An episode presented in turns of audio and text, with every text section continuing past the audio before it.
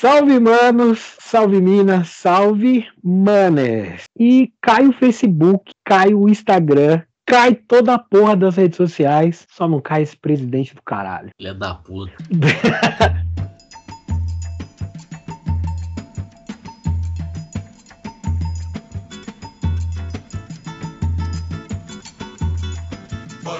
Chamar,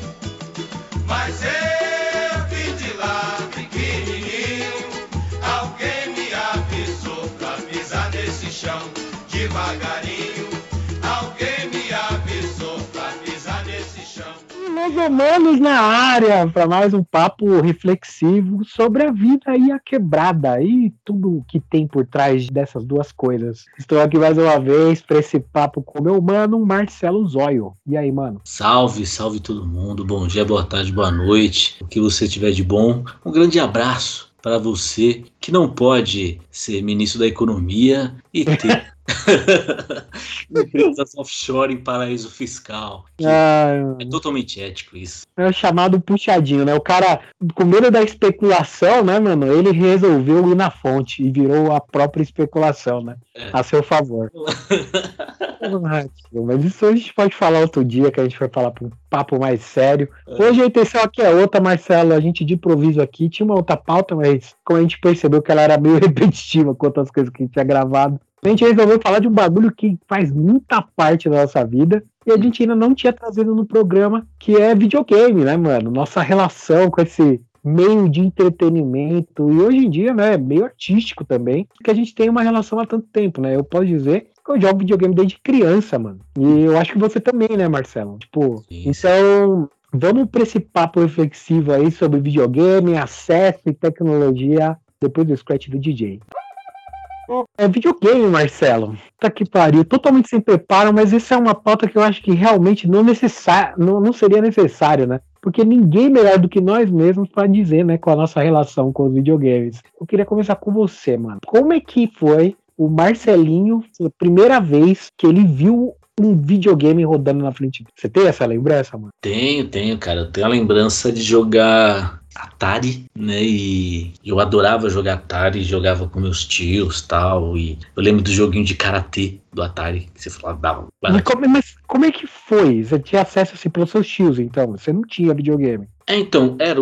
Teve um momento que um tio meu, acho que ele trouxe pra casa e ficou lá, ficou lá em casa. Ficou assim pra todos os primos tal, que iam pra lá tal. E teve um dia que até que minha mãe me deu, assim, porque como eu era. Tive. Não tive pai, mas tive a sorte de ter muitas mães, né? Além da minha mãe, né? Tive muitas tias cuidando de mim. Eu era meio que mimadinho, sabe?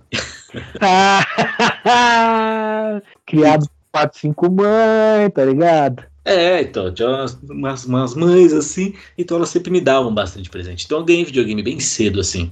Eu ganhei um Atari bem cedo. Então, assim, eu comecei a jogar realmente desde criança, assim. E foi muito bom, assim, porque é uma coisa que me acompanha, acho que desde que eu me entendo por gente, estou com joystick.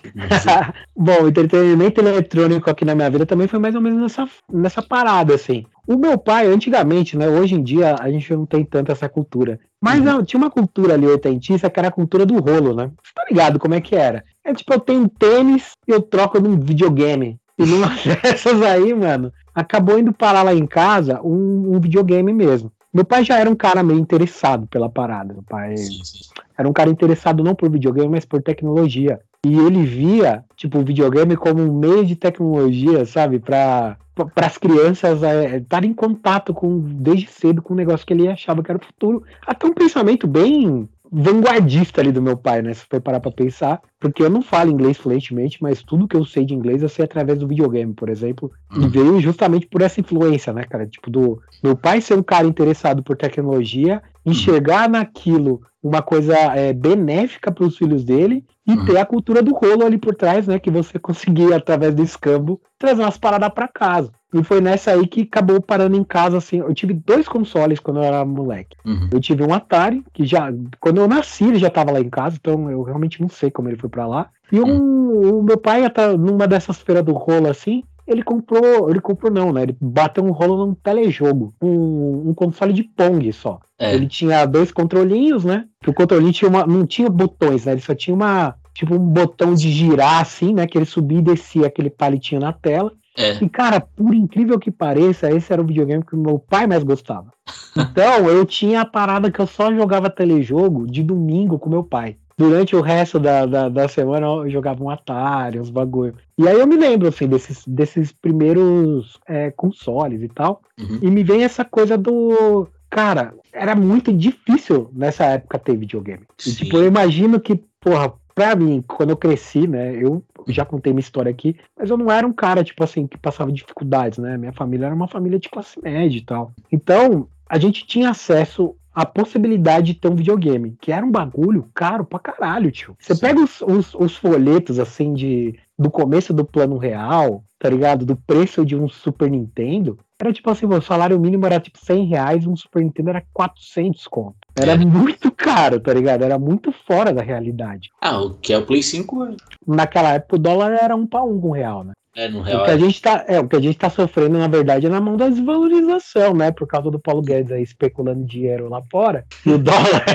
valorizando muito, a gente acaba pagando pato, né? Porque a gente consome tecnológicos de fora. O que é um problema do Brasil já há muito tempo, né? Fica aí a dica de novo do podcast Primeiro Contato lá, que fala da história da informática no Brasil, mas é meio que sobre isso, sabe? É sobre. é, o Brasil nunca foi produtor de tecnologia e, como não produtor e não investido né, nesse lugar de Uhum. produção de tecnologia, a gente nunca vai ter console barato, computador barato, peça barata, porque nada fabrica aqui. A gente é exportador de commodity, né, cara? Na verdade. Então, tipo assim, o que, o que a gente tá pagando no Play hoje é, pô, fruto de anos aí de descaso com a, com a indústria de tecnologia do Brasil, né? Mas enfim, não é sobre isso o podcast.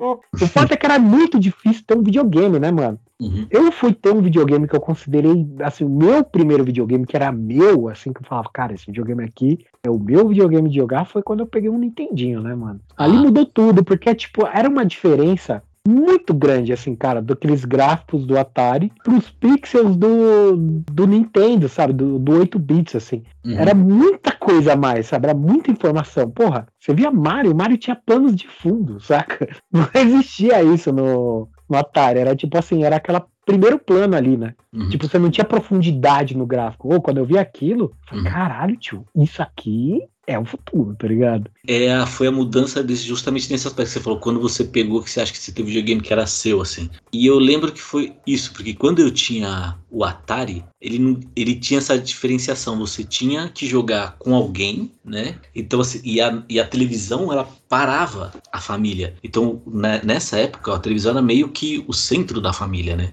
Ah, sim. você tinha que jogar o Atari, você tinha que estar ali, era, era quase uma reunião. E depois da mudança do Atari para esse, do Nintendinho, Master System, ele começou a ser o negócio, o single player, né, cara? Começou, a gente começou a jogar sozinho realmente. Pra, se dava para você fazer isso no Atari algumas coisas.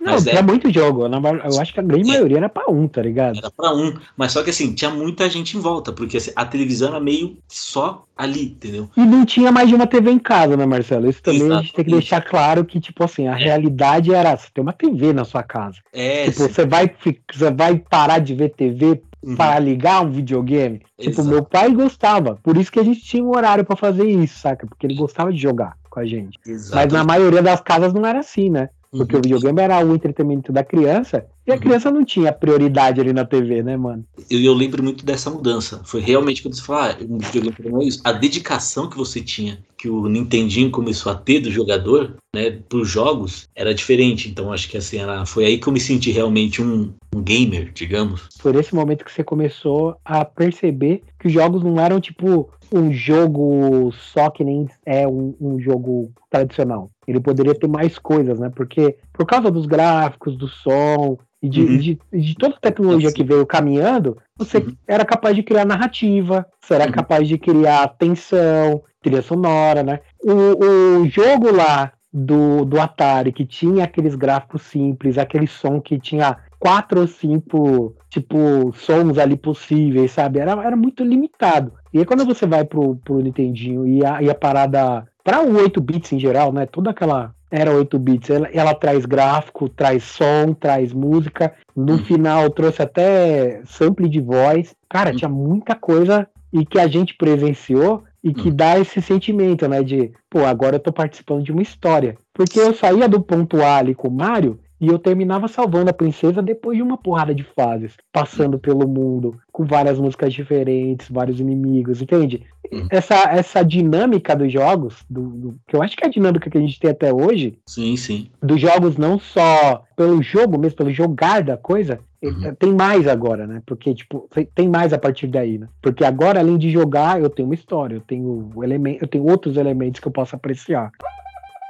Percebendo agora, olhando pra trás adulto, eu percebo que realmente, tipo, daquele momento ali do videogame antigo, conforme a evolução foi acontecendo, os elementos que foram complementando o videogame foram deixando ele cada vez mais grandioso, né, cara? Sim. Eu acho que, que assim, a gente viveu o ápice da, da grandiosidade, que foi o salto de geração para a área 3D no PlayStation, no Nintendo 64. Que, Nossa. tipo assim, eu acho que esse foi o momento que os jogos passam a ser cinematográficos. Porque Sim. você tinha jogos com vários discos, porque não cabia o tanto de filme que tinha neles, né, cara? Sim. Isso é muito louco, né, cara? Falando dessa geração aí também, PlayStation 64, foi quando assim, eu já tinha, já tava meio adolescente já, eu já tinha né, a possibilidade de sair de casa, de conviver no mundo, né? Na casa de amigo, andar por aí, eu já ia no centro de São Paulo. E nessa época foi quando eu comecei a me malandrear, mano. Foi quando eu comecei a ir pro centro, tá ligado? Foi quando eu comecei a lidar com, com a parada mesmo da pirataria. Então, tipo, eu ia no centro. Olha só que louco. Nessa época, a gente passou. Foi a democratização do videogame, a pirataria. Ah, sim. Porque pensa o seguinte: o PlayStation era caro, mas Hum. comprar jogo 4 por 10 reais era possível. Mano, um jogo do Super Nintendo era tipo 100 conto, tá ligado? Era muito caro um cartucho. E na pirataria a gente encontrou a possibilidade de experimentar muito mais coisas do que o que a gente poderia, né, cara? Sim. Tipo, com, com o nosso poder financeiro ali, né, cara? E eu acho que teve essa revolução também, né? Eu sinto isso. Você chegou a ter o Play já desde o começo, assim? Você lembra quando é que você pegou um Play e tal? Lembro, cara. Eu lembro que eu peguei o Play e ainda não tinha pirataria, eu acho. Você tinha que alugar ainda uns. É mesmo? Tinha, tinha. É que eu tô tentando lembrar, cara, que eu aluguei o Resident Evil uma vez. Resident Evil ele saiu só pro Play, né? Primeiro ele saiu no Play 1, não foi? PlayStation 1 inicialmente. Então, cara, é, foi nessa época. Que eu lembro que eu aluguei o Resident Evil. Eu tinha videogame sempre desde o início, assim. Minha mãe gostava, eu sempre gostava de me dar videogame. Até que eu gostava, eu sempre gostei. Eu perturbava minha mãe pra isso. Falava, mãe, eu não quero mais nada na vida. Só me dá meu videogame. e, e eu tinha, e eu peguei o Play na época que não tinha ainda pirataria. E eu aluguei o Resident Evil. E eu lembro quando você falou de locadora, cara, porque eu, eu nem percebi. Eu não sabia inglês. Eu vi uma capa, falei, esse jogo é da hora. Tem muita gente jogando, vi lá.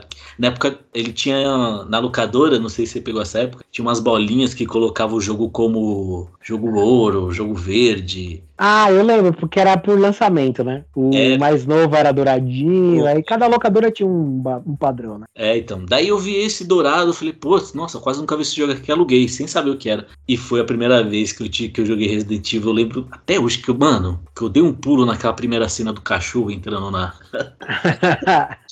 pela janela. E eu falei, caralho!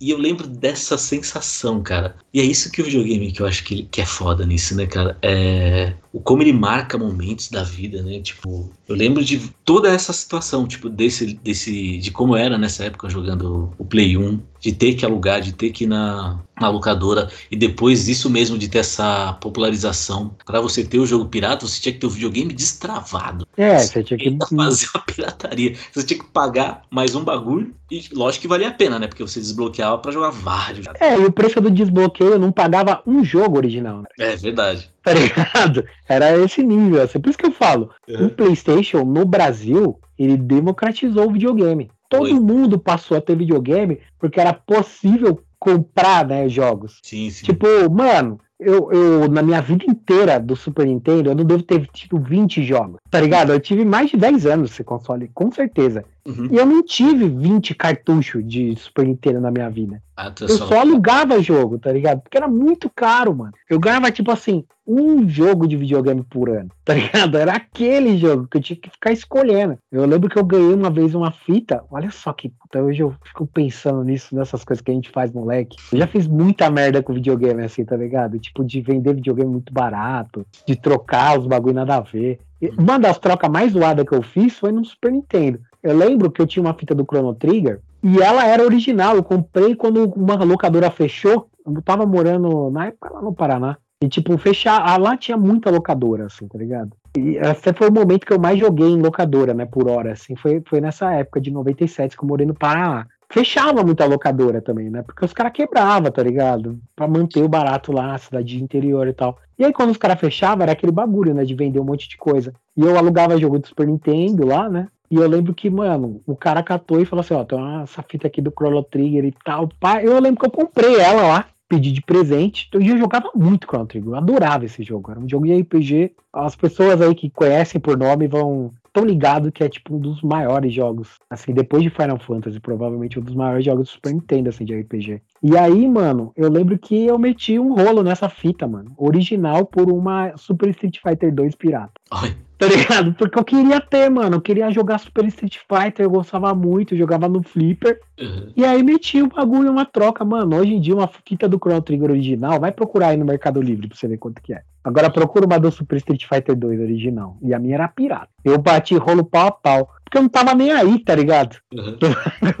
Não tinha essa noção. E aí no PlayStation foi que o bagulho ficou assim de um nível que, mano, o jogo não é mais tão sagrado. Porque é uma mídia de, mano, de menos de 10 reais. Você vai ali no, no- numa feirinha de domingo e compra depois que você come um pastel, tá ligado? Sim. Ta- Tanto que eu, mano, eu com o brother meu Cascão na época, a gente ia lá no centro, comprava uma pá de jogo assim, tipo, a gente ia com 50 reais juntado, os dois, juntava dinheiro, assim, tá ligado? Passava, tipo, dois, três meses juntando 50 reais, tá ligado? E aí ia lá no centro e comprava jogo a 4x10 na Pagé. Depois a gente ia vender na, na feira, mano. Por 10 reais cada um. Era muito esquema, tá Olha aí. ligado? A gente jogava, enjoava do jogo, depois ia lá na feira e vendia os bagulho, mano. Então era mó esquema, tá ligado? Tipo, assim, não é legal, mas é aquilo que eu falei. Foi nessa época também que eu, que eu comecei a entender que a parada da, da pirataria, na verdade, é só o meio, mano. As pessoas precisam ter acesso de algum jeito, né, velho? Com Tá certeza. ligado? Não tem como. Era muito inacessível, velho. Agora, Pô. tipo, 4x10, mano. 4x10, 4 jogos. Não é a mesma coisa que você gastar 100 reais num jogo por ano. Tá É, ligado? Que era aquele tiro e se o jogo não fosse bom, fudeu. sim. Ah, tipo, mano, é 4x10 ali, tio. Qualquer coisa se for uma merda, eu perdi 2,50. É. Tá ligado? É o preço de uma Tostines, mano. Ah, eu sou totalmente a favor da, da pirataria. Tenho IPTV em casa, quero que se foda. E é isso, né, cara? Eu acho que a tecnologia, ela sempre, eu acho que pelo menos sempre teve o intuito de agregar pessoas, né? Facilitar, nós- pelo menos essa parte de internet, tudo, né? E eu sou muito a favor dessa liberdade mesmo. Pirataria, sabe? Criar as coisas. Lógico que. Porque todo mundo ganha, tá ligado? Falar Mano, é assim, ó. Eu não vou falar que eu sou a favor de pirataria. ah, eu sou. Eu não vou dizer que eu sou a favor da pirataria. Eu sou a favor de acesso. Se o único meio das pessoas acessarem algo é através da pirataria, foda-se, tio. Vai e faz. Porque dinheiro não pode ser impeditivo para você ter acesso a meio cultural. Videogame é entretenimento e é cultura também. Você não pode limitar o acesso das pessoas pelo dinheiro. A quem tem dinheiro pode de- de- é, desfrutar disso aqui. Não. Então, se, é o me- se o único meio da pessoa desfrutar de algo que, porra, ela tem por direito de desfrutar, o único impedimento for o dinheiro e o único meio que ela tiver é pirataria, eu não sou favorável à pirataria, eu sou favorável ao acesso, tá ligado? Inventa um outro meio mais democrático, em que as pessoas que não têm dinheiro possam acessar também, tio. E foi meio que um entendimento que eu fui começando a criar dessa época aí. Lógico que muito adolescente, muito idiota, muito radical, né, nas paradas. Até pelas influências, né, andava com um monte de, né, skatistas, os caras punk rock lá. Os malucos do rap, então é tipo, tinha uma, uma parada meio de protesto. Hoje em dia eu enxergo assim, tá ligado? Eu enxergo que, tipo, mano, dinheiro não pode ser impeditivo para ninguém acessar nada. É, você tem razão. Que dinheiro ele tenta mover, né? E restringir o acesso. Mas por isso que ainda temos pirataria. Eu até, que nem eu falo, sou até a favor da pirataria, até pra dar um equilíbrio aí na, nas coisas, assim, né? Porque no, no capital. Sim. Dá equilíbrio aí, mano. Então eu sou bem a favor, assim, nesse ponto de dar uma equilibrada nas coisas aí, pô, pra dar uma segurada na Prada. Ah, não, tem bolsa da Prada aqui, ó, barato também. tipo assim, hoje em dia eu não piratei o jogo. Porque uhum. pra mim, mano, por exemplo, pagar a Plus, ter dois jogos por mês lá no meu videogame, ou você que paga o PES aí, né, mano, que tem uma biblioteca enorme, você não tem motivos para piratear, entende? Então o serviço, ele é justo. Se fosse um pouco mais justo, ah. talvez as pessoas não precisassem ir atrás dele através da pirataria. Então, na verdade, só precisava dar uma, uma, uma ajustada no mundo e nas coisas, que ninguém ia precisar ser pirata, né, velho? Mas posso te falar uma coisa? Existe uma pirataria cultural também que é o famoso exemplo do Bomba Pet. Ah, mano, isso aí, como a gente já tá já num episódio bem disperso, que não tem muita ligação com nada, voltar lá no PlayStation e falar de Bomba Pet. É. Pro Evolution, ó, que inclusive saiu agora, né? O novo jogo da Konami aí de futebol, e tá mais mal falado que tudo, né? Uhum. Mas teve uma época que a Konami já mandou no mundo do futebol do videogame, né, mano? Sim. E essa Não. época era a época do Win Eleven Pro Evolution Soccer. Sim, mano. E o Bomba Pet, cara, ele ultrapassa gerações de console. Existe até hoje o Bomba Pet. Né? Então, assim, é, ele começou lá no PlayStation 1 e dura até hoje, né? Você vai ter. E hoje o Bomba Pet ele ganhou um status cultural tão grande que ele quase custa a mesma coisa, às vezes, que o, que o normal, mas não, mas dá para você baixar ele aí na, na internet né, e colocar lá. O Bomba Pet, ele é, ele é, ele é isso, é a pirataria cultural, tá ligado? Ele, ele não tá fazendo nada, ele não tá não, não só te acessando o jogo, ele tá trazendo o seu ambiente cultural para dentro, porque assim, o cara ele não quer ver só Manchester City, pô, ele quer ver aqui o, a segunda divisão, dele jogar lá. é verdade, né? Tá ligado? Ele quer ver o estádio do. Ele quer ver o Flamengo, ele quer ver o Bahia, ele quer Fortaleza, né? Ele quer ver os caras daqui, mano. Então, e o assim, Bomba Pet era muito atualizado. Era porque muito... O, o Bomba Pet ele atualizava no estadual, ele atualizava no início do brasileiro, uhum. tá ligado? Então, tipo, tinha uns, pelo menos uns três por ano, né? Sim. E pra você que não sabe o que é o Bomba Pet, vamos contextualizar rápido. O jogo de futebol, né, do PlayStation Win Eleven recebeu uma série de modificações, né, durante. Até, eu acho que até bem depois, né, de ter morrido o, o PlayStation 2, uhum. ele ainda recebia muita atualização do Bomba Pet, uhum. né, cara? Tipo, foi um jogo que ele continuou além da vida do próprio console, né? Sim, sim. E aí essa, essas modificações introduziam, né, todo o, as atualizações dos times brasileiros lá dentro. Então a, a, o jogo, os jogadores estavam sempre atualizados, o uniforme na medida do possível, né, modelo dos personagens também. E sem contar a narração pirata que era da TV, retirada diretamente da TV brasileira, né? É, tinha Luciano do Vale, tinha Galvão Bueno narrando.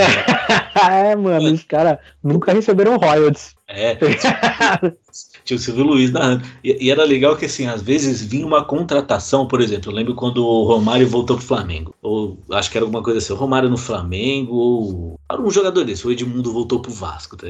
Quando ele voltou, no outro final de semana já tinha o Bomba Pet com, com o Edmundo com a camisa assim do Vasco, assim, ah, voltou, tá ligado? Atualizar. Não, é da hora que era tipo assim, era a capa do Bomba Pet já com o Edmundo com a, com a camisa já do time, né, mano? Do time, é. Tipo, assim, você já sabe, ó, essa atualização aqui é da época que o Edmundo já já é. Tava já no, no Vasco, sei lá, tá ligado? Então, essa era pirataria cultural, mano. O Mbappé, ele. É, ele trazia realmente, né? Ele modificava o jogo é, num ponto dele fazer muito mais sentido pro brasileiro, né, cara? Com certeza, com certeza. E, e o quanto esse jogo ele é forte no Brasil, o quanto, e o quanto ele moldou o caráter hoje aí do, dos novos jogadores aí hoje, você que joga FIFA, como eu, um ex-viciado, estou me recuperando, não jogo mais. Beleza, Marcelo.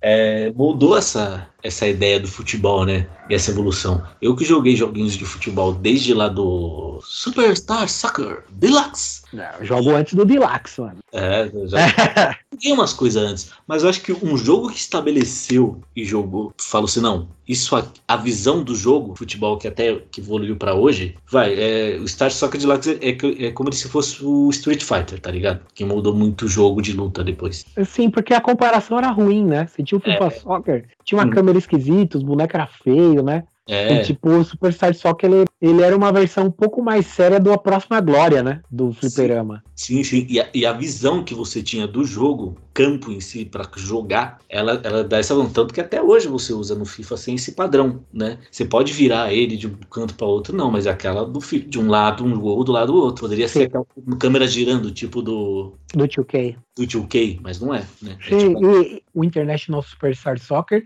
também é um jogo da Konami, né? Que fazia o Pro Evolution Soccer e o Win Eleven. sim, Então, meio que foi a evolução mesmo, né? Direta deles. É, o FIFA de hoje, o FIFA que, que a gente joga hoje, é muito, muito inspirado no, no Win Eleven, né? Tem, tem comandos que você dava antes só no Win Eleven que não tinha no FIFA. Por exemplo, o botão de marcação. Não existia isso no FIFA antes, no PlayStation 1, né? E foi uma evolução que veio do Win Eleven, mas enfim. Estamos Uhum. já indo para um papo muito específico aqui de gamer, né? Eu acho que assim, eu até tava conversando aqui agora e citando o Próxima Glória, me veio a possibilidade da gente gravar sobre fliperamas do futuro. Isso aí, isso aí é um episódio. Não, Porque isso o fliperama era um ambiente hostil, tá ligado? Mudou caráter, porque se esse Não. de hoje, haters de videogame, tivesse jogado fliperama, onde você fizesse, xingasse o cara e era sair, você tinha que sair na porrada se você xingasse alguém. Eu queria ver os caras que ficam me mandando hoje no Tech mensagem de hate quando eu ganho eles, tá É. ligado? Se esses caras iam jogar fliperama, ia falar esses bagulho. É verdade. do lado do cara que acabou de ganhar dele, tá ligado? Porque gamer é foda, tio. Os caras perdem no tech, vai tomar no cu, filha da puta. É daí pra baixo, tá ligado? É nesse nível de hate. Agora no fliperama, tinha proceder. Mas enfim, fica pro próximo episódio aí, fliperama. E vamos pro Salve da Quebrada, então, rapidinho. Finalizando então, Salve da Quebrada, Marcelo, pra gente falar aqui de coisas interessantes que a gente. Sobre o assunto aqui, eu tenho a, a- a trazer já o Salve da Quebrada, que é o documentário Paralelos. Ele tá no YouTube, ele tem, se eu não me engano, são quatro partes. Documentário excelente sobre o videogame no Brasil. Sobre tudo isso que a gente falou de uma maneira técnica e linear, diferente do que a gente fez agora. Mas é muito bom mesmo o documentário. é, se eu não me engano, ele é do Pedro Falcão, jornalista de games. Ele conta, assim, o, o passo a passo de como a pirataria salvou o videogame brasileiro. Tá ligado? Basicamente é isso. Então, excelente documentário aí, fica a indicação. E você, Marcelo, qual o salve? Então, salve hoje é para um livro que minha namorada me deu que eu acho muito bom. Tô achando muito bom que eu não terminei de ler ainda. Da Anne Leck, eu acho que é isso o nome dela. Anne Leck, chama Justiça Ancilar, que é um livro de ficção científica, basicamente. Eu tô curtindo muito, mas que eu achei interessante é que assim, é, são várias raças e denominações assim, né, que se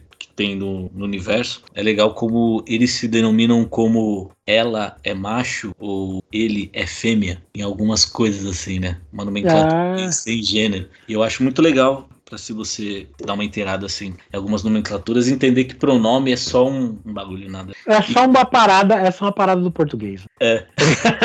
é, porque tem vários outros idiomas que eles têm ou mais possibilidades, né? Ah, possibilidades. infelizmente a gente, infelizmente não, mas é uma característica do português Uhum. essa determinância, né, do ele, ela, e, o, a, tá ligado? Então a gente meio que tá preso, mas a língua evolui, né? E estamos aí para evoluir ela, por isso, manes. É isso aí. Indicar também um seriado também, que é o. É um seriado bem comedinha americana, mas é bem legal, cara. Chama Ted Lasso. É da Apple TV, mas eu vejo no Pirata, gente. Sim. Mano, É assim que a gente afasta todas as possibilidades de um dia isso aqui ter patrocínio, né, cara? É Foda-se, né, cara? O underground é assim, é a mensagem ou o dinheiro. É isso aí.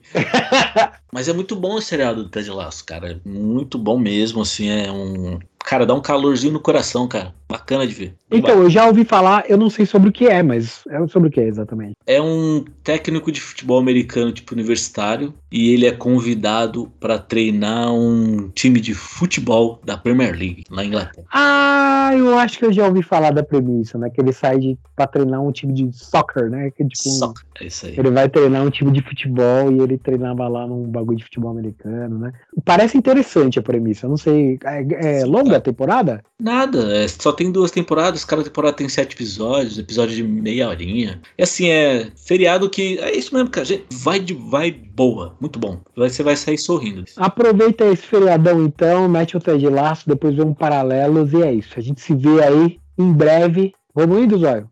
Vamos aí, vamos indo, vamos indo. Demorou então. Vamos indo, evoluindo. É nóis, falou. Nunca tenha medo do seu inimigo é você que começa a brigar. Também nunca ande de cabeça baixa e bem danado. Nem tudo que cai do céu é sagrado. Nem tudo que cai do céu é sagrado. Maré que enche massa,